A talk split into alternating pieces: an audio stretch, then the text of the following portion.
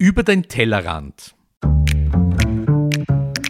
Der Name ist Programm. Wir beleuchten Themen aus den Bereichen Lebensmittelerzeugung, Lebensmittelverarbeitung und Lebensmittelkonsum, die uns alle bewegen. Wir fragen Experten und wir bieten Perspektiven an.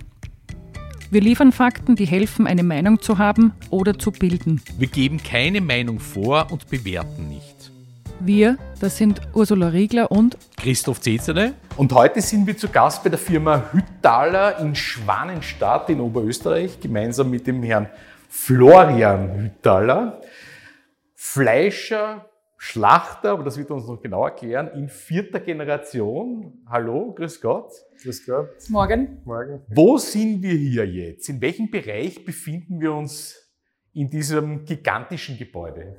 Ja, wir sind in unserer ausgelagerten Schlachtung nach Tierwohlgrundsätzen. Wir haben da 2019 das Bauwerk eröffnet, äh, sind da absichtlich vom Urstandort in Schwanenstadt in die Nachbargemeinde Redelham äh, gewandert, damit wir wieder mehr Platz auch haben, um unsere Ideen da umzusetzen. Und äh, ja, wir haben da eine Schlachtung nach ganz modernen Ideen auch entwickelt in Verbindung mit Tierärzten, NGOs, aber auch Metzgern, eigene Metzger ähm, und haben uns da das Ziel gesetzt und das ist die, der übergeordnete Gedanke, das Tier intuitiv bis zur Betäubung zu leiten und dann von der Betäubung zu überraschen. Es schaut irgendwie anders aus, als ich mir das vorgestellt habe. Ich habe mir da Stahlgatter vorgestellt, die sind gerade Schweine reingekommen, äh, die stehen aber oder schlafen teilweise auch in Holzboxen. Man muss vielleicht dazu sagen, wir stehen auf einer Besucherplattform oberhalb der Anlieferung und wir schauen da gerade auf eine Menge an Schweindeln. Es werden immer mehr, also es ist gerade Anlieferung. Ähm, und es riecht nach Holz, auch hier in der Besucherplattform und wir schauen auf Holz. Was hat's da, was hat's damit auf sich? Ja, Holz ist ein ganz äh, entscheidender Faktor für uns auch, neben vielen anderen Kriterien, ähm, weil Holz äh, ätherische Öle abgibt, weil es Holz äh, fürs Schwein wenn zum Bekauen ist, einfach heimelig wirkt, ähm, aber auch im Raum ein gutes Klima erzeugt und ähm, der Schal gedämmt ist. Weil sonst in so einer Betonhalle mit Stahl würden doch sehr viel Schallelemente äh, und jedes Tür, was zuschlagt und jeder äh, äh, Lieferant oder Bauer, der anliefert, hinterlässt immer so einen Knall. Und das ist ein Schreckmoment, den wir dem Schwein da ersparen wollten auch. Ja. Und ähm, die Kriterien sind natürlich weit, weitreichender. Das ist halt, was man optisch gleich einmal sieht. Wie kommt man denn, also jetzt, wenn man an Schlachtbetrieb, wenn man an Schlachtbetrieb denkt, ist das ist nicht der erste Betrieb, bei dem man an Tierwohl denkt, wahrscheinlich als Konsument. Ähm, und wir versuchen mit der Staffel ja diese, diesen sehr dehnbaren Begriff Tierwohl ein bisschen zu konkretisieren. Und bei der Recherche sind wir eben auf Sie gestoßen, weil man über Sie online findet, dass Sie Tierwohlstandards definiert haben. Wie kommt man als Schlachtbetrieb, der über Generationen schon schlachtet, wie kommt man drauf, dass einem das auf einmal wichtig ist? oder mal was ändern möchte? Ja, also grundsätzlich sind wir kein Schlachtbetrieb. Das ist ja zwar ein Teil unseres gesamten Pakets, mhm. aber eigentlich sind wir Fleisch- und Wurstproduzent. Mhm. Äh, wir haben halt seit 1897 äh, den Firmensitz in Schwanenstadt und da auch immer schon die Schlachtung dabei gehabt. Mhm. Äh, die wurde dann in die 60er Jahre einmal neu gemacht, aber halt nur standardmäßig, wie es damals üblich war. Und 2014 hat mein Bruder sich entschieden, die Firma zu verlassen und dass ich alleine die Firma mache und mhm. er einen Bauernhof in der Nachbargemeinde Rüstorf, den Musterhof heißt er jetzt, ähm, äh, betreut und wir gemeinsam ein Brüderprojekt machen wollen, wo wir trotzdem zusammenarbeiten, aber wo wir getrennte Firmen haben. Mhm. Ähm, und da haben wir uns sehr schnell äh, mit dem Gedanken gespielt, eine Tierwohl-Ebene einzubauen, weil konventionelle Tierhaltung europaweit einfach am gesetzlichen Mindestmaß ansetzt. Äh, und Biohaltung zwar gesetzlich geregelt ist, aber durch das Markenprozedere, was im Biobereich sehr, sehr groß ist, weil jede Handelskette seine eigene Biomarke hat, oft nur Zusatzkriterien draufgeschlagen werden. So geht die Schere praktisch von Jahr zu Jahr weiter auseinander. Und für uns war es klar, dass da dazwischen, gerade im Schweinebereich, äh, Tierwohl Platz hat. Ja, wir haben am Anfang auch gehadert mit dem Namen Tierwohl oder mit dem Wort Tierwohl, weil es nichts aussagt und äh, oft in Marketing-Themen für nichts verwendet wird. Für 10% Platz. Oder, oder hat für, jeder definiert, was er darunter versteht. Ja, ne? oder für eine Handvoll Stroh und das auf drei Monate und dann haben wir Tierwohl gleich. Das wollten wir nicht so machen. Da haben wir auch diese Kriterien für diese Tierwohlmarke, die wir dann Hofkultur genannt haben im Nachhinein, ähm, definiert mit NGOs gemeinsam und auch mit Tierärzten gemeinsam, wo wir gesagt haben, was ist für das Tier im Laufe der Mastphase das Wichtigste, dass es sich wohlfühlt gegenüber einem konventionellen Stall und dass man nicht so teuer und so tief hineingehen wie bei Bio. Mhm. Dass es schon eine Berechtigung dazwischen hat. Das heißt, es beginnt, aber Entschuldige Christoph, es beginnt bei wie, der, wie das Tier gezogen wird, gemästet wird. Also beim Lebendtier am Bauernhof. Das heißt, es geht über die gesamte Kette von der Geburt des Tieres bis zur Schlachtung. Genau darauf wollte ich nämlich jetzt auch kommen, dass wir ein bisschen über die Kette sprechen. Ja. Das heißt, bei Ihrem Bruder anfangen und ein bisschen beleuchten, was dort anders gemacht wird.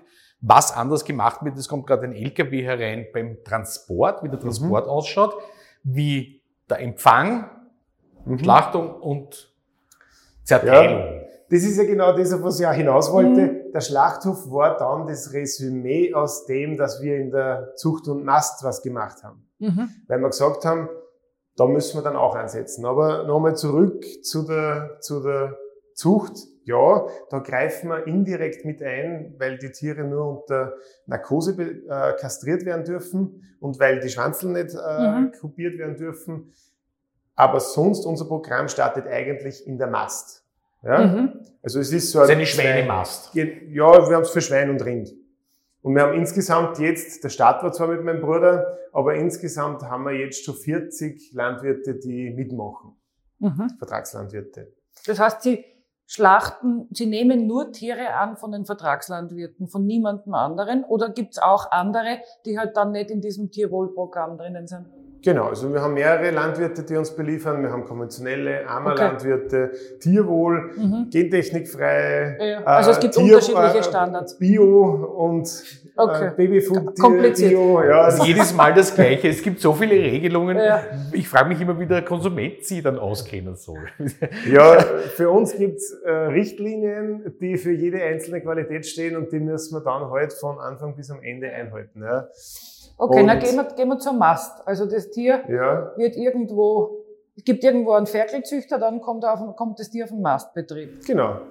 Dann wird dort das Tier im Unterschied zu konventionellen Stallungen jetzt immer gesehen, äh, was erkennen. Ja, es hat doppelt so viel Platz als normal üblich. Es hat einen Auslauf an die frische Luft. Es hat ein Stroheinstreu. Ähm, es hat gentechnikfreies Futter. Das wird das Schwein zwar nicht schmecken, aber es ist trotzdem wichtig und das aus Europa und nicht aus Übersee. Ähm, ich muss es fragen, ja? Spaltenböden ja, nein? Vollspalten nein, aber ein Teilbereich kann und ist auch sinnvoll, wenn ein Spaltenboden bleibt. Gerade dort, wo der Kotbereich ist. Also gerade wenn man so eine große Bucht hat, die doppelt so groß ist, wie es üblich wäre, kann das Schwein, ist ein reinliches Tier eigentlich, sich verschiedene Bereiche im Stall bilden. Das heißt, Sie haben einen Schlaf- und Liegebereich und einen Abgrundbereich sozusagen. Und einen Fressbereich. Und einen Fressbereich. Also okay. drei Bereiche, dort das Schwein alleinig intuitiv herrichten. Mhm. Und wenn es natürlich viel Platz hat, oder halt so viel Platz hat, wie mir hier geben, mhm. äh, dann ist das definiert und das mhm. funktioniert auch sehr gut. Wenn man wieder mehr hergibt, dann kann das oft wieder verschwimmen, weil dann überall ein bisschen ein Bereich gefunden wird, mhm. ist aber auch egal. Also im Biobereich, die haben dann nur mehr Platz. Also man muss schon so sehen, wir sehen unser Tierwohl zwar als hohes Level an Tierwohl, gerade im Mastbereich, wo eben ähm, man schon merken muss, das ist jetzt wirklich Tierwohl. Es gibt ja am Markt verschiedene Projekte, wo wirklich fast nichts gemacht wird und man nennt es auch schon mhm. bessere Tierhaltung oder mehr Tierwohl und so weiter. Sie haben vorhin gesagt, Sie haben das auch mit NGOs ausgearbeitet. Können Sie das sagen, welche NGOs das waren? Ja, wir haben äh, äh, Lizenzverträge mit äh, der Gesellschaft Zukunft Tierwohl, mhm. die eben aus dem Wiener Tierschutzverein und dem äh, Verein gegen Tierfabriken äh, bestehen mhm. und der, mit die vier Pfoten. Wo wir bis heuer noch andere ähm, Tierwohlkriterien Silberstandard äh, gearbeitet haben. Das haben sie aber auflassen, aber unsere Kooperation bleibt bestehen. Okay. Ja. Mhm. Da kommen wieder welche Gut, wir haben sie unterbrochen. Das heißt, wir waren bei der Mast, also da gibt es sehr viel mehr Platz, ähm, Stroh, andere äh, Auslauf. Das heißt, ja. ist das irgendwo zwischen konventionell und Bio von den Möglichkeiten, okay. Genau, also wir sind da schon überkonventionell sehr weit drüber, absichtlich, damit es auch wirklich einen Sinn macht und damit wir uns auch, weil das war halt auch von Anfang an unser wichtiges Thema, äh, Tierwohl auch selber sagen trauen und da auch wirklich selbst dahinter stehen. Wir sind trotzdem ein Familienbetrieb, wir wollen keinen Schmäh machen, kein Marketing-Schmäh, sondern wir wollen das ernst nehmen. Und das nimmt aber auch der Konsument so wahr und auch unsere Kunden so wahr, ähm, weil wir ständig und praktisch jährlich die Bauern erweitern. Also wir nehmen jetzt Jahr sicher zwischen fünf und acht Bauern auf. Weil die Bauern sagen, sie möchten gern mitmachen oder wie schwer ist es, einen Bauern zu überzeugen, weil das kostet ja auch deutlich mehr? Äh, derzeit ist die Situation am konventionellen Markt so schwierig, dass wir sehr, sehr viele Landwirte über 130 auf der Warteliste hätten äh, die mitmachen möchten und die auch in dem Umkreis von 50 Kilometer bei uns sind, dass sie mitmachen können. Aber wir machen das Wachstum eher langsam, eher nur auftragsbezogen, wenn wir Kunden haben, die uns auch garantieren, das ganze Tier abzunehmen, weil das ist auch wieder ein Faktor, den wir halt dann in der Produktion sehen müssen. Wir machen Nose-to-Tail-Projekte mhm. und Konzepte. Wir wollen nicht nur die Steaks und die Filet verkaufen. Mhm. Das funktioniert nicht. Mhm. Über wie viele Schweine bzw. Rinder reden wir da pro Jahr? Es werden laufend welche angeliefert, heute offensichtlich. Mhm. Wie viele Schweine gehen durch einen solchen Betrieb? Durch? Wenn wir bei Tierwohl jetzt bleiben, haben wir circa 800 Schweine in der Woche. In der Woche, okay. Ja. Und Sie schlachten dreimal in der Woche, da haben ja, Sie genau. gesagt. Mhm. Ja. Äh, dazu kommen halt dann noch Bioschweine, die wir ausschlachten und dann konventionelle und Eimer. So im Großen und Ganzen schlachten wir wahrscheinlich 2000 in der Woche. Also ist aber sehr, sehr wenig mhm. für österreichische Verhältnisse, weil so die großen Schlachthöfe in Österreich, die aber die, die Menge der, der, des Schweinefleisches eigentlich fast zur Gänze herstellen, die schlachten 450 im Durchschnitt in der Stunde weil es so wenig äh, Schlachthöfe gibt, nicht? Ja, und die sind halt um das größer dann. Ja. ja. Mhm. Aber das heißt, er hätte in vier Stunden unseren Wochenbedarf geschlachtet. Mhm. Okay, aber das heißt, es gibt viele Bauern, die würden gern eigentlich schon umsteigen quasi, weil der, der konventionelle Markt momentan, also das, das, das Schwein, die Schweinehaltung und Schlachtung und der ganze Markt ist ja offensichtlich im Umbruch, oder? Ja, gerade in, in den Nachbarländern wie Deutschland und in Italien, wo auch die Schweinepest äh, schon einmal einen Fall gegeben hat und die dann in den Export gesperrt wurden, dort ist komplett der Umbruch da. Äh, Aber ist es auch, weil der Konsument sich was anderes wünscht oder die Konsumenten sich was anderes wünschen? Oder ist es nur von innen herausgetrieben, weil, weiß ich nicht, Preise sich, Weltmarktpreise sich entwickeln oder halt eben große Krankheiten drohen? Oder wie ist Ihre Einschätzung? Weil Sie machen ja Tierwohl auch nicht nur weil ihnen vorher Fahrt war, sondern weil sie überzeugt sind davon. Aber es muss ja eine Nachfrage geben, oder? Genau, wir vertreiben es ja nur am österreichischen Markt, wo das jetzt nicht der Fall ist.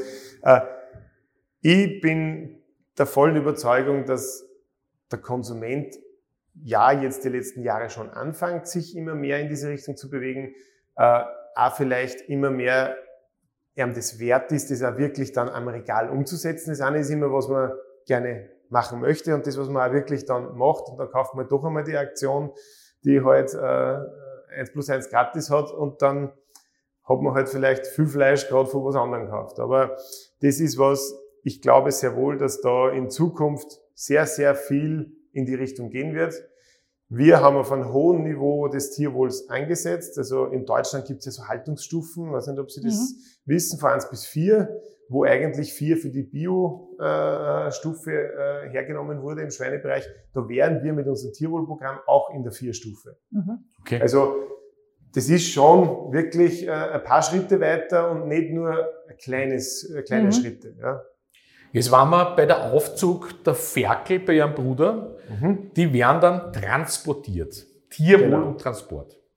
Ja, das ist natürlich so, da gibt's Transportrichtlinien für, die, äh, für den Transport von Lebendtiere, aber da sind natürlich auch, gerade mit den vier Pfoten haben wir damals auch eine, eine ähm, Richtlinie für den Transport ausgearbeitet und da geht's halt auch um Streuenstreu, die ein wenig mehr sein muss, um kurze Transportwege. dass äh, also wir haben da wirklich nur 50 Kilometer oder die halbe Transportzeit, das, also was gesetzlich vorgeschrieben ist. Und ist die Anzahl der Tiere wird ja auch geregelt sein, oder? Wie viel genau, also wie viel Platz das mhm. dran brauchen mhm. am, am, am Hänger. Die Schweine werden jetzt gerade gefüttert, bevor sie geschlachtet werden. Sie kriegen auch was zum Trinken, sieht man. Genau, das ist alles zur Beruhigung, weil natürlich äh, die Schweine jetzt äh, den Transport praktisch erlebt haben. Das ist ja normal im Schweineleben nur zweimal der Fall, wahrscheinlich, wenn es von der Zucht zu der Mast kommen und dann von der Mast wieder zum Schlachthof. Ähm, da merkt man einen großen Unterschied zwischen Bioschweine und Tierwohlschweine, also die wir für unsere Hofkulturlandwirte kriegen weil die den Bezug mit den, mit den Menschen, das raufsperren, dann das Stroh äh, neu einstreuen und dann wieder rauslassen und das, und Außenbereiche, was man jetzt sonst der konventionelles Schwein sonst nicht so viel Außenkontakt hat, äh, da ist ein Schwein, das aus diesen Sonderkriterien oder aus diesen Sonderbauernhöfen ähm, kommt, meistens gelassener, weil es mhm. das nicht so ein Stressfaktor ist. Mhm. Das merkt man schon, die beruhigen sich dann auch schneller am Schlachthof. Wir haben aber da eine Mindestzeit von zwei Stunden, die sie brauchen, dass sie da wirklich sich beruhigen können und maximal wieder drei Stunden, weil sonst oft Reinkämpfe wieder anfangen. Mhm. Und in dieser Zeit ist eben unser Landwirt, der für den, äh, für, die, für den Lebenswartestall zuständig ist, äh, immer bedacht, dass er es dann ein bisschen füttert, wenn er was sieht, dass vielleicht was Unruhe entsteht. Dass die aufgeregt ja, sind. Ja, genau. Warum, sind, Entschuldige, warum sind eigentlich manche der Schweine markiert? Das ist vom äh, Bauernhof, der halt vielleicht in einer Bucht größere und kleinere dabei hat. Und dann schickt er die größeren diese Woche zur Schlachtung mhm. und die anderen halt in zwei Wochen dann. Und dann ist zum Aussortieren leichter. Aber das ist eine Farbe, die geht da dann wieder runter. Für mich interessant, weil man würde ja meinen, es wäre, oder wir Konsumenten stellen uns vor, es wäre ideal, wenn das Tier, das Lebendtier kommt und relativ rasch quasi geschlachtet wird. Und Sie haben jetzt gerade gesagt, ein Mindestaufenthalt von zwei Stunden, damit sich das Tier beruhigt. Das finde ich interessant. Also es wäre gar nicht gescheit, wenn man die da durchjagt und na, schnell schlachtet. Nein, weil der Transport schon ein gewisser ein Stressfaktor, äh, Stressfaktor ist. oder halt mhm. eine Unruhe erzeugt, die man dann eher wieder, die muss man eher wieder runterholen, mhm. dann die Tiere und, und schauen. Und man hat es zuerst schon gesehen, in einer Bucht dahinter, dass äh, dann wirklich alle liegen in der Bucht und sich vollkommen beruhigt haben und schlafen direkt. Ja. Ja, da stehen jetzt eine Menge Schwendel mittlerweile unten in diesen Boxen, die teilweise sehr groß sind. Sind da teilweise viele drinnen. Sie hätten aber Platz, muss man sagen, und tummeln sie aber eher gemeinsam. Das haben wir jetzt schon ein paar Mal gelernt, ja. bei unserer Schweinestaffel ganz zu Beginn, dass die Eigen den Kontakt suchen. Man nennt und sie das ja zusammenrotten. aber sie wirken recht, also laienhaft betrachtet, recht unaufgeregt, bis auf ein paar so Raufereien halt zwischendurch. Aber auch die wirken eher Gehen wir vielleicht auch kurz auf die Rinder. Wir sehen nämlich auch Rinderboxen vor uns. Mhm. Bei den Rindern passiert die Ankunft in ähnlicher Art und Weise wie bei den Schweinern. Sie werden angeliefert und gehen dann selbstständig in genau. die Holzboxen hinein. Ja. Also grundsätzlich, wir haben noch nicht alle Kriterien, die dann am Schlachthof so, so wichtig sind und das trifft da beim Rind speziell auch viel zu. Das kennt man vielleicht auch vom Pferde, ja.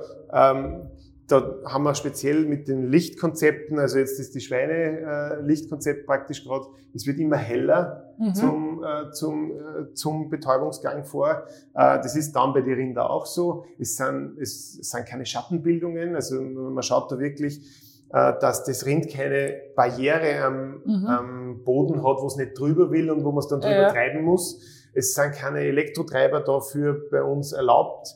Ähm, okay. Es sind keine Kanaldeckeln und so in den Boxen oder in den Treibgängen, sondern ja. die sind alle in den ähm, Seitenwänden unten eingelassen, mhm. dass das praktisch auch keine Barriere ist. Wie ähm, weiß man, also wie kommt man auf so ein Konzept? Wer unterstützt, wo, woher kriegt man da Input? Ja, wir haben lange geplant und haben doch, also eben mit der BOKU zusammengearbeitet, mit Veterinäre, äh, haben sie sehr viel äh, von der Temple Grandin ihre Bücher ja. äh, äh, angeschaut, wo, auf was die Wert legen da in dem Zusammenhang. Dass die kommt und uns beratet, das haben wir uns nicht leisten können. Vielleicht erklären Sie kurz, wer die Dame ist, weil die ist zwar sehr bekannt in Fachkreisen. Ja, es ist eine amerikanische Autistin, die sie speziell in die Tiere hineinversetzt und auch wirklich den Weg des Tiers durchgeht und äh, auf das dann anspringt, wo ein Tier vielleicht auch äh, eine Hürde sehen würde und mhm. wie man dann eben äh, das dann ausbessern könnte. Mhm. Beim Rind speziell, da ist es ja spezialisiert, äh, ist das ganz wichtig eben mit den großen Türen, dass da kein rechter Winkel entsteht, dass das Tier nicht entscheiden muss, in welche Richtung muss gehen, mhm. sondern dass das die Tür immer eine Kurve bildet, dass man da den, der letzte, der letzte Weg zur Betäubungsbox ist auch eine Linkskurve, weil es Studien gibt, dass ein Rind lieber nach links als wie nach rechts geht. Aha. Und es geht ein bisschen bergauf, oder? Haben Sie ja genau. gesagt. Genau. Es wird immer steiler. Ja, ja. So dass das Tier eigentlich immer schneller werden muss zum Ende okay. hin oder zur Betäubungsbox hin, ähm, weil es immer mehr bergauf geht. Mhm. Interessant. Was passiert dann in der Betäubungsbox? Also wenn wir den Weg weitergehen und das Tier wohl endet dann irgendwann am Ende dieses Ganges. Ja. Was passiert als nächstes? Wir haben ja ähm, ein paar Schautafeln, wo man den ganzen Weg sieht, oder? Von der Anlieferung bis zum bis zur Betäubung und ja. Tötung mhm. und Reinigung, also eigentlich sehr weit. Ähm, da ist es so, dass die Tiere, jetzt bleiben wir beim Schwein wieder, ja. äh, dass die Tiere ja zuerst in Großgruppen eingeliefert werden, äh, je nachdem wie groß halt der Bauer ist und was er gerade zum, zum Bringen hat. Die werden dann, äh, dann wird nur die Tür aufgemacht, dass praktisch das Schwein merkt, heute, halt, da geht es jetzt auf einmal weiter. Äh, also die marschieren von allein los dann? Ja, da geht zwar einer schon mit, aber mhm. der muss im Endeffekt nichts tun. Der hat maximal so ein Rassel in der Hand, mhm. dass er dass es halt auch aufweckt, gerade wenn ja. sie schon schlafen. Ähm, dann gehen die Schweine äh, nach vorne. Das passiert jetzt, oder? Genau. Jetzt gerade. Genau. Und der geht dann praktisch mit. Mhm. Und dann gibt's da eine, eine Tür wieder, die das abtrennt, wo er dann kleinere Gruppen aus denen macht. Der Schwein möchte nicht alleine sein. Mhm. Ein Schwein will zuerst in der Gruppe bleiben und wann die ersten gehen, sieht man jetzt, die gehen von die alleine, anderen ja. schon wieder nach, weil sie wissen wollen, wo die anderen hingehen, nicht, dass sie dann alleine sind. Ja. Und äh, das machen wir uns halt da zunutze, dass wir es jetzt nicht treiben müssen, sondern dass eben mhm. aufgrund dessen, dass halt nicht so viele gleichzeitig kommen müssen, ja. Äh, das auch langsamer geht, kann man es da abtrennen dann, dass man dann eher Dreiergruppen hat von mhm. den Schweinen. Dann kommt wieder eine Linkskurve, die sehr eng ist, wo dann nur mehr ein Schwein durchpasst.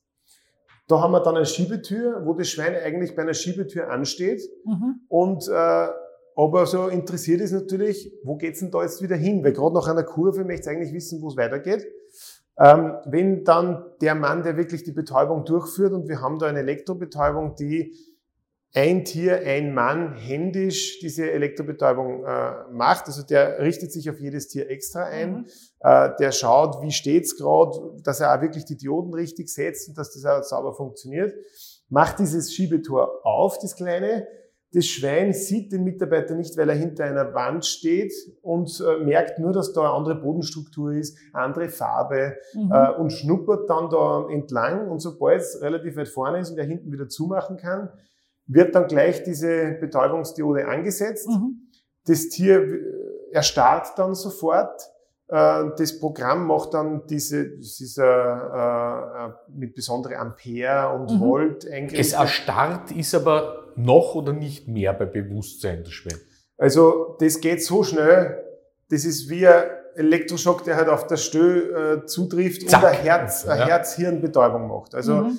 ähm, das Schwein sackt dann einfach äh, zusammen ja. und wird durchgeklappt in einen anderen Raum, wo dann erst dieser Tötungsstich erfolgt. Mhm. Da ist ein Unterdruck, dass der Blutgeruch von dort nicht rauskommt, mhm. dass er, das ist ein eigenen Raum, dass man, Angst kriegen, genau, dass die Nächsten schon wieder nicht mehr wissen, mhm. was eigentlich da jetzt passiert. Das nächste Schwein möchte eigentlich wieder wissen, wo das hin Mhm. ist. Und sobald die Tür aufgeht, findet es auf einmal auch den Boden und die andere Struktur interessant.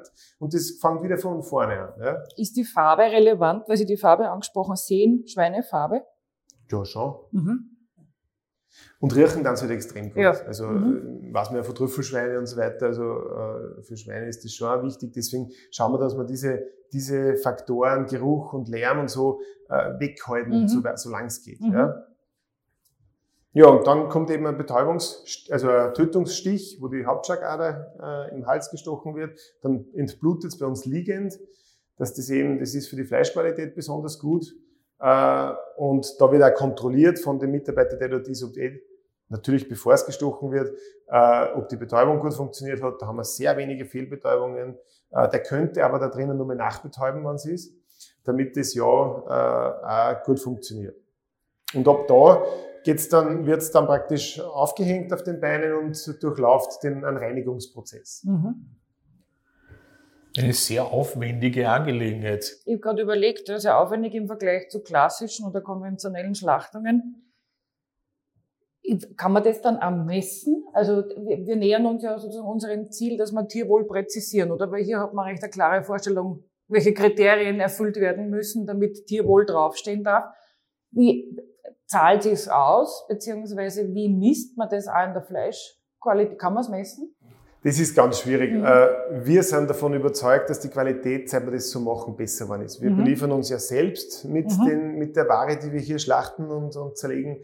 Ähm, Und wir sind sehr zufrieden mit der Qualität. Also man kann schon gewisse Faktoren messen am Schlachtband, wie ein pH-Wert und so Mhm. Sachen, aber die sind bei einer konventionellen Schlachtung auch sicher so ausgerichtet, dass sowas gut ist. Mhm. Also bei uns ist, ist so, ich glaube, ich schmeck's, Ja. den Unterschied, Ja, gut, ob das Profi, Tier ne? von Anfang Mhm. an Tierwohl oder einen Bioweg begangen hat Ja. und dann auch über die Schlachtung kommt. Mhm. Äh, Das ist ganz wichtig, weil auch wenn man die Schlachtung dann auf Biegen und Brechen und, und, und mit alle Konsequenzen durchzieht, da hat man sehr viel Qualität zusammen, die Ja. der Bauer monatelang am, am Hof sich kümmert hat um seine Tiere und denen sind schon die Tiere auch wichtig.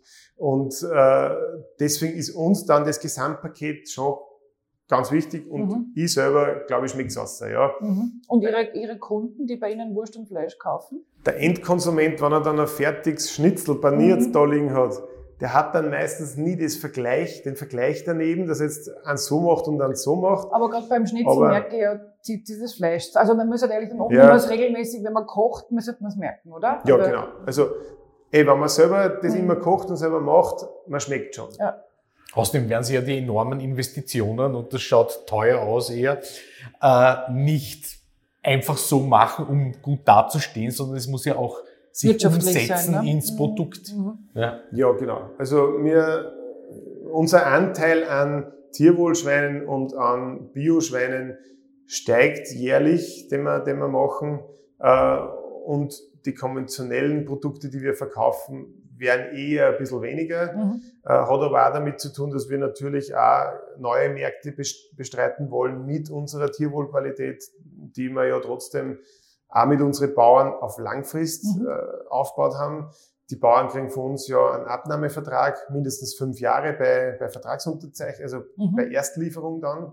Da muss der Bauer investieren, muss ja, braucht da ein Jahr ungefähr eineinhalb, bis dass er wirklich Schweine liefern kann. Mhm. Und ab da gelten dann erst die fünf Jahre. Das heißt, er hat eine Umstellungsphase auch wegen Fütterung und anderer Dinge, oder? Genau, also Mhm. gentechnikfreie Fütterung, 100 Tage Umstellungszeit Mhm. lang.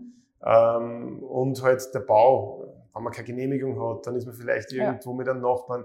Das ist schon immer äh, ein langer Das Prozess. ist ein Aufwand. ja. Genau. Mhm. Und das müssen nicht wir schon vordenken. Also, Mhm. wenn ich jetzt einem Bauern eine Unterschrift gebe für Tierwohlstallung, dann muss ich mindestens einmal die sieben Jahre vordenken oder Mhm. fünf oder sechseinhalb, Mhm. weil die fünf plus den Vorlauf. Äh, haben aber jetzt unsere ganzen 40 Bauern im Sommer letzten Jahres schon bis 2030 äh, die Abnahme garantiert. Das ist die eine Seite der Medaille. Ja. Sie vertreiben aber nicht selber, sondern über Retailer. Ist das richtig? Nein, nur selbst, oder? Ja, beides. Beides, okay?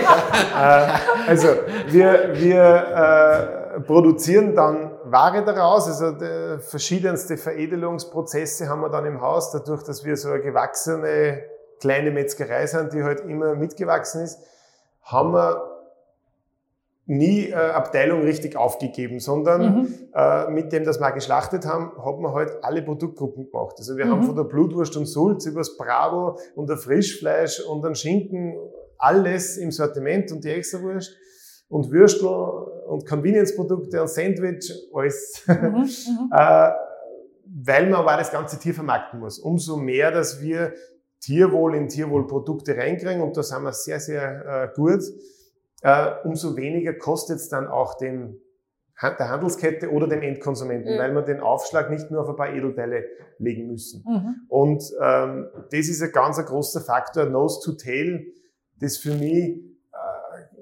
äh, jetzt parallel zu den Kriterien mhm. am Bauernhof, am Schlachthof in der Produktion eine wichtige Rolle spielt. Weil jetzt nur die drei, vier geliebten Teile zu vermarkten und den Rest irgendwo das hat für mich wenig Sinn, dass man dann das gute Tierwohlfleisch abwertet. Ist das auch Erziehungsarbeit bei Ihren Kunden, also bei den Konsumentinnen, dass man lernt, dass man ja vom, äh, vom Tier sehr viel mehr essen kann als nur das Schnitzel?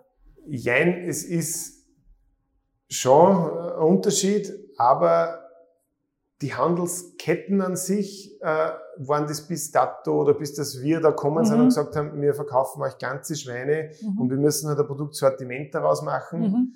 äh, waren es mit dem noch nie konfrontiert, weil sonst eher einer mhm. kommt und sagt, ich habe ein Produkt, das möchte ich liefern und dann bedient er sich der herkömmlichen Ware am Markt und, und hat halt dann das zum Verkaufen. Ja. Bei uns müssen wir halt wirklich wenn dann irgendein Produkt nicht gut geht, müssen wir schauen, was können wir aus dem Rohstoff wieder mhm. machen und mit dem wieder dann halt äh, Innovationen erzeugen, die der Endkonsument dann halt auch kauft, wann er was nicht kaufen würde. Mhm.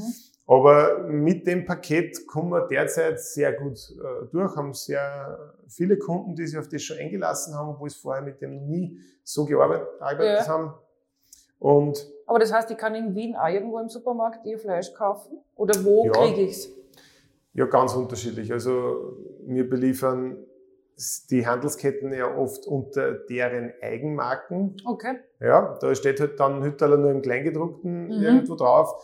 Äh, aber wir aber jetzt die Tierwohl speziell? Hofer mit Fairhof mhm. äh, sind die Schweine, Rinderartikel und die Puttenwurstartikel von uns. Ähm, äh, Rewe beliefern wir unter Hofstädter Fair zum Tier. Mhm. Äh, mit unseren Schweinefleischprodukten. Und da steht dahinter Ihr Tierwohlprogramm. Genau, ja. Sie verpacken auch selber. Ja, wir machen es bis zum Endkonsumentenpackerl. Also mhm. der, der, der, die Handelskette handelt es nur mehr. Also, ja. äh, wir beliefern aber auch die Systemgastronomie seit neuestem in Xlut, mhm. in die Restaurants. Die haben auch auf Tierwohl äh, die gesamte Wurst europaweit umgestellt und Teile des äh, Fleischsortiments. Erstaunlich, weil dort hat man doch eigentlich das Klischeebild, dass dort ja sozusagen das Thema ist, in den, im Gastronomiebereich günstig Mittagessen für die Kunden anzubieten. Ja, wir haben äh, mit denen ein Jahr lang ungefähr so sondiert, mhm. wie machen wir es, wie bringen wir mhm. auch wieder da ein ganzes Schwein unter ja. und äh, haben wir super Lösungen gefunden und, und das läuft seit September. Mhm. Spannend. Sag Ursula, wollen wir uns die Verarbeitung auch noch anschauen? Ja, auf jeden Fall. Ich habe nur eine Frage, bevor wir weitergehen. Ist es vorstellbar oder was ist Ihre Einschätzung? Ähm, kann man diese Standards österreichweit, also sozusagen für jedes lebende Schwein umsetzen? Ist das realisierbar oder verträgt der Markt das gar nicht zu viel Tierwohl? Sehr provokant gefragt. Also gewisse Tierwohlfaktoren kehren sicher im gesamten Schweinebereich implementiert. Mhm. Vielleicht sogar auf gesetzlicher Ebene. Aber grundlegend müssen da die Landwirte und auch die Bündler wie Schweinebörsen und, und so weiter äh, mit eingebunden werden, äh, weil man das natürlich in Kooperation mit den Landwirten abstimmen muss. Jetzt so, wie weit wir mit Tierwohl gängen, dass wir wirklich sagen, das ist ein Gesamttierwohlpaket und nicht nur mit Tierwohl-Einzelfaktoren, da bin ich mir sicher, wann das einmal in andere Länder gibt's ja das schon länger in der Schweiz, äh, wann das einmal etabliert ist, auch vielleicht gesetzlich irgendwo geregelt ist, dann äh, wird sich das auf 20, 30 Prozent. In der mhm. Schweiz sind so 30, mhm. 40 Prozent schon. Die machen es aber schon seit 1995. Mhm. Ähm, wird sich das da irgendwo einpendeln? Weil ich glaube trotzdem, dass der Kunde die Auswahl braucht im Geschäft wenn er selber darüber nachdenkt, was er essen möchte, was er sich selber als, äh, was er als, wert ist, als oder? Treibstoff in seinen Körper äh, gibt, ähm, dann greift er eh eher zu hochwertigeren Artikeln.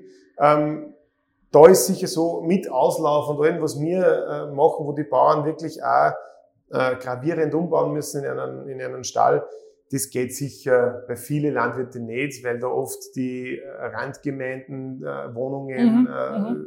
zu nahe örtlich einfach dazu nicht. gewachsen Mhm. sind, dass das Mhm. einfach gar nicht möglich ist. Haben aber auch welche dabei, die mitten in einer Ortschaft sind und machen es auch. Also Mhm. wir Mhm. haben schon solche auch dabei, die halt gesagt haben, sie möchten es probieren, sie haben es durchgebracht und sie haben Ja. Nachbargemeinde wieder äh, mitten im Ort da einen Tierwohlstall. Okay. Und noch eine Verständnisfrage jetzt an dem Standort. Warum Tierwohl und ein eigene, sozusagen eigener Level? Haben Sie jemals überlegt, gleich komplett auf Bio umzustellen? Na, wir produzieren selber schon seit Ewigkeiten Bio. Mhm. Also wir haben da einen Babynahrungsproduzent, ein großer Hersteller, den beliefern wir schon seit 57 Jahren. Uh. Und äh, die haben uns damals schon gesagt, wir sollen Bio produzieren, da hat es noch gar keine Bio-Gesetzgebung gegeben. Ähm, und wir sind einer der größten Bioproduzenten in Österreich, Mhm. zusätzlich. Mhm. Äh, und ich wollte absichtlich nicht so nahe an Bio herangehen, Ja. wie es vielleicht sie NGOs wünschen würden oder, oder wie man es sich vielleicht selber auch nur zusätzlich wünschen würde, weil das schon ein großer Schritt für die Landwirte ist Mhm. und Bio dann noch eine große Hürde für den Bauern aber ist, dass er sagt, ich mache es doch nicht. Ich glaube, dass keiner von den Bauern, die Tierwohl machen bei uns, Mhm. ein Biobauer geworden wäre. Okay. Das heißt, Sie Sondern- wollten eher graduell sozusagen heran oder halt Abstufungen bieten. Ja, weil Bio beinhaltet halt eine Kreislaufwirtschaft am gesamten Hof. Du musst äh, den Ackerbau genauso Bio machen wie jetzt den Stall und die Zucht. Und äh, da, da muss man schon Mhm. Noch tiefer, noch Mhm. tiefer in die Materie reingehen. Wir haben es wirklich aufs Tierwohl bezogen. Das heißt, was kriegt das Schwein im Stall mit? Jetzt, ob das Futter Bio ist oder jetzt gentechnikfrei, das kriegt das Schwein wahrscheinlich selber nicht mehr mit. Aber das war uns halt unser wichtiger Faktor. Mhm. Ähm, die Faktoren sind wichtig, äh, dass Also ein bisschen die tierische Perspektive quasi, oder? Genau, Mhm. ja. Okay. Das ist eben unsere Tierärztin, die am Stall Ah, ja. dann eine Lebendbeschau macht. Die Herrschaften da unten sind alle hell angezogen. Hat das irgendwie einen Sinn? Also eine Bedeutung oder ist das wichtig, weil das für die Schweine beruhigend ist? Ja, das Oder- ist eigene Stallgewand. Das ist so äh, pastellbräunlich, Mhm. ein bisschen so.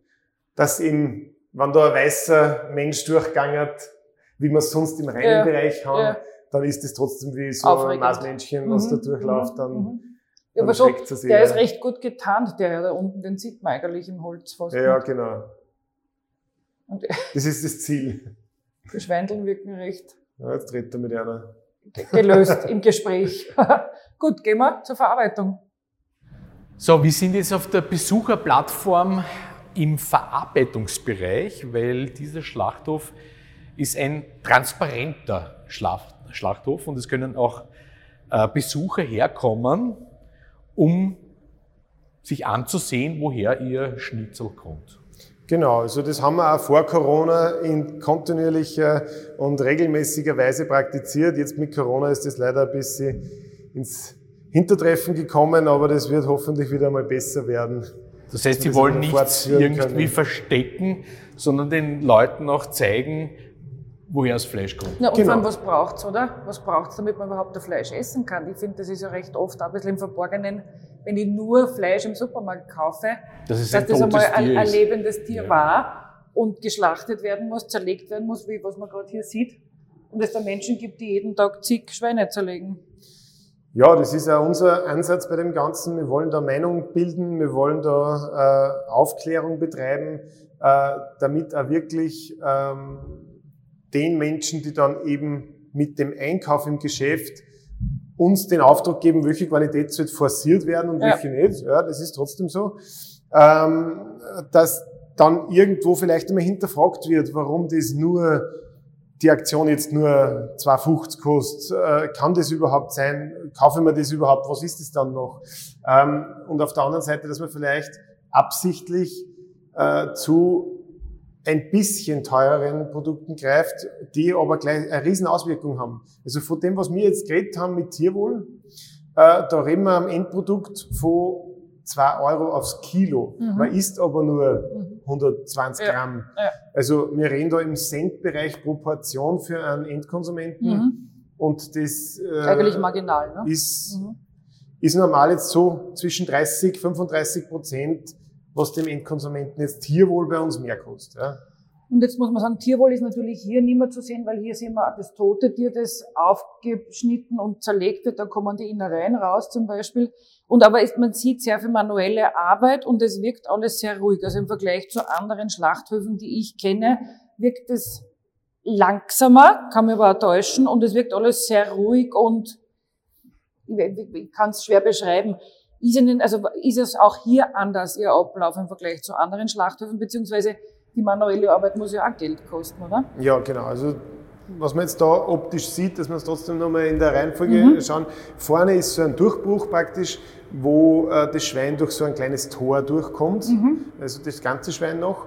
Das ist der Übergang, wo das ähm, Lebewesen zum Lebensmittel wird. Mhm. Also ab da fangen wir dann an, das äh, zu bearbeiten. Da ist schon gereinigt. Äh, da werden jetzt dann die weißen Organe entnommen, die roten Organe entnommen. Die roten sind lebensmitteltauglich im Gegensatz mhm. zu den weißen. Dann wird's halbiert und dann kommt der Schlachtkörperbeschau findet dann statt. Also da haben wir Tierärzte, die ähm, den Schlachtkörper beschauen, aber auch die Innereien anschauen, haben dann ein Portal, wo sie die Ergebnisse ihrer Beschau direkt gleich reinschreiben können. Mhm. Das, ist hier die Tierärztin, oder? Genau. Ja, da sieht man gerade, wie die schaut gerade die Innereien an. Herz ja. und Lunge und so weiter, genau, oder? Die, werden. die schneidet dann einmal rein in die Lunge, schaut, ob Milky Spots zum Beispiel da sind, das ist was auf Parasiten schließen würde. Mhm. Äh, die schaut sich aber auch das Herz an, die schaut sich die ganzen, mhm. die, äh, die Lunge an und eben auch den Schlachtkörper, ob der sauber ist, ob er irgendwelche Verletzungen hat und so weiter äh, und gibt es dann zum Lebensmittelgebrauch frei. Mhm. Wenn was nicht entsprechen würde, hat die einen Knopf und kann das ausschließen und wird dann zur TKV gefahren. Oder? Es wird jedes Tier untersucht von Ja. TKV vielleicht zur Erklärung ist Tierkörperverwertung. Ja, mhm. genau. Mhm. und das ist einmal, dass es Lebensmittel tauglich ist. Und der zweite, also wenn es dann da weitergeht und dann äh, wird da nur das Rückenmark abgesaugt und so weiter und der, und der Schneideabrieb, dann kommt es nur zu einer Position, das ist der Klassifizierer. Diese zwei Bereiche, eben der tierärztliche Beschau und der Klassifizierungsdienst, den sieht man da hinten, ja. wo da das Licht ein bisschen leuchtet, ja. ähm, die sind keine Mitarbeiter von uns. Das muss das, aber wahrscheinlich Ja, das muss so sein, weil erstens einmal äh, der, der Tierarzt, der von der BH gestellt wird, muss der muss ja äh, das Lebensmittel taglich mhm. feststellen, mhm. Äh, ohne dass wir sagen, ja, das ist passt eh alles. Ja. Und äh, ähnlich ist beim Klassifizierungsdienst, der bewertet dann das Tier, ist es mager, fett, ist es tierwohltauglich, weil es von den Bauern kommt, mhm. ist biotauglich, ist äh, also enorme Verantwortung. Der macht alles oder? und der bestimmt den Preis dann für den Landwirten, weil mhm. mit jedem Ja und Nein bestimmt er halt einen Zuschlag oder nicht für mhm. den Bauern. Okay. Und umso schöner das Tier dort einkommt auch, umso äh, mehr kriegt der Bauer. Also das heißt aber, das weiß man immer erst im Nachhinein, weiß man nie im Vorhinein, genau. was der für sein, für sein ganzes Tier kriegt. Da könnten, wenn einer auch ein armer Bauer ist, äh, ein gewisser Prozentsatz an Schweine von der Armer ausfallen, die Hälfte zum Beispiel. Mhm. Dann kriegt er den Armer-Zuschlag für die Hälfte nicht. Mhm. Als Beispiel jetzt. Ursula, was sagst du? Ja, spannend, viel Aufwand, aber interessant, unterschiedliche Schlachthöfe kennend, wie man sieht den, also als Laie sieht man hier den Unterschied. Ich kann ein bisschen besser was mit dem Begriff Tierwohl anfangen nach dem Besuch. Ich auch, ja. Äh, was ich interessant gefunden habe, ist, dass hier erstens einmal extrem viel investiert wird, um Tierwohl umzusetzen. Interessant finde ich auch, dass das Ganze eine Art Step-by-Step-Politik ist. Also es ist nicht so, wir haben einen konventionellen Betrieb, jetzt machen wir voll Bio, sondern es ist eher, wir machen in Maßen und langsamen oder mittelschnellen Schritten sozusagen Fortschritte. Das ist mein Eindruck. Das ist ganz wichtig, weil jetzt nur schnell viel äh, Tierwohlfleisch am Markt bringen, würde für einen Landwirt wieder keine Preisstabilität bedeuten. Mhm. Weil wenn zu viel da ist, dann wird auf einmal nichts mehr zahlt dafür. Mhm. Und deswegen machen wir das ganz langsam und individuell, dass wir wirklich sagen, das, was gebraucht wird, schauen wir, dass wir äh, bringen können, dass wir liefern können, aber nicht zu viel, weil sonst ja eher der Preisverfall wieder ist. Wir garantieren unsere Bauern ja noch nach unten einen, Mindest, einen Mindestbörsenpreis, den wir immer zahlen und dann dazu noch die Zuschläge. Und das ist da ganz, ganz ein wichtiger Faktor, dass man nicht einfach aufs, aufs Blinde hin produziert. Was ich da in der, in der Schlachtung jetzt noch vergessen habe zu sagen, was aber ganz wichtig ist, nämlich dann, wenn wir unsere nächste Investition, die ja schon der Rohbau steht daneben, wie Sie gesehen haben, äh, die Zerlegung dann mhm. eingebaut wird, äh, dass wir auch die Schweine dann in einem Zuge, wenn sie dann ausgekühlt sind, gleich zerlegen. Alles, was da definiert wird, wie schwer ist das Tier, was hat's für einen tierärztlichen Beschau, ist gut, hat's das und die Mängel gehabt und so weiter. In Klassifizierung, wie äh, von welchen Bauern ist dieses Tier, mit welchen Fettklasse und so weiter, wird alles auf diesen Haken, wo das Schwein draufhängt, ja. da sieht man so einen schwarzen Punkt, ja. da ist ein RFID-Chip eingegossen, mhm. auf den wird das alles draufgespielt. Wow. Das dann wir jetzt schon mit ja. übernehmen in, unseren, äh, in unsere jetzige Zerlegung und das wird dann mit der neuen Zerlegung eins zu eins in das Schlachtband mit integriert integriert, mhm. dass das immer weiß, auf welcher Stelle des Schlachtbands liegt welches mhm. Stück Fleisch dann schon, von welchem Tier, mit welcher Qualität mhm. und mit welcher Fettklasse. Also eine lückenlose Dokumentation eigentlich und Zuordnenbarkeit. Genau, ja. Mhm. Das machen wir jetzt auch schon, Bauernreine mhm. Zerlegung, aber das wird da dann sehr digitalisiert. Ja. Wow. Herr Hüttaler, Florian, vielen lieben Dank. Ich glaube, dass wir wiederkommen werden, wenn nämlich der Zuber fertig ist und da schauen ja. wir uns die Zerlegung an Gern. und die Verpackung, wie es genau. weitergeht. Genau. Episode 2. Ja. Ja. Vielen lieben Dank für diese tollen Einblicke in diesen Betrieb. Dankeschön. freut mich, dass Sie da waren. Wenn euch diese Episode gefallen hat, freuen wir uns über ein Abo und weitere Informationen findet ihr auf der Website tellerant.io.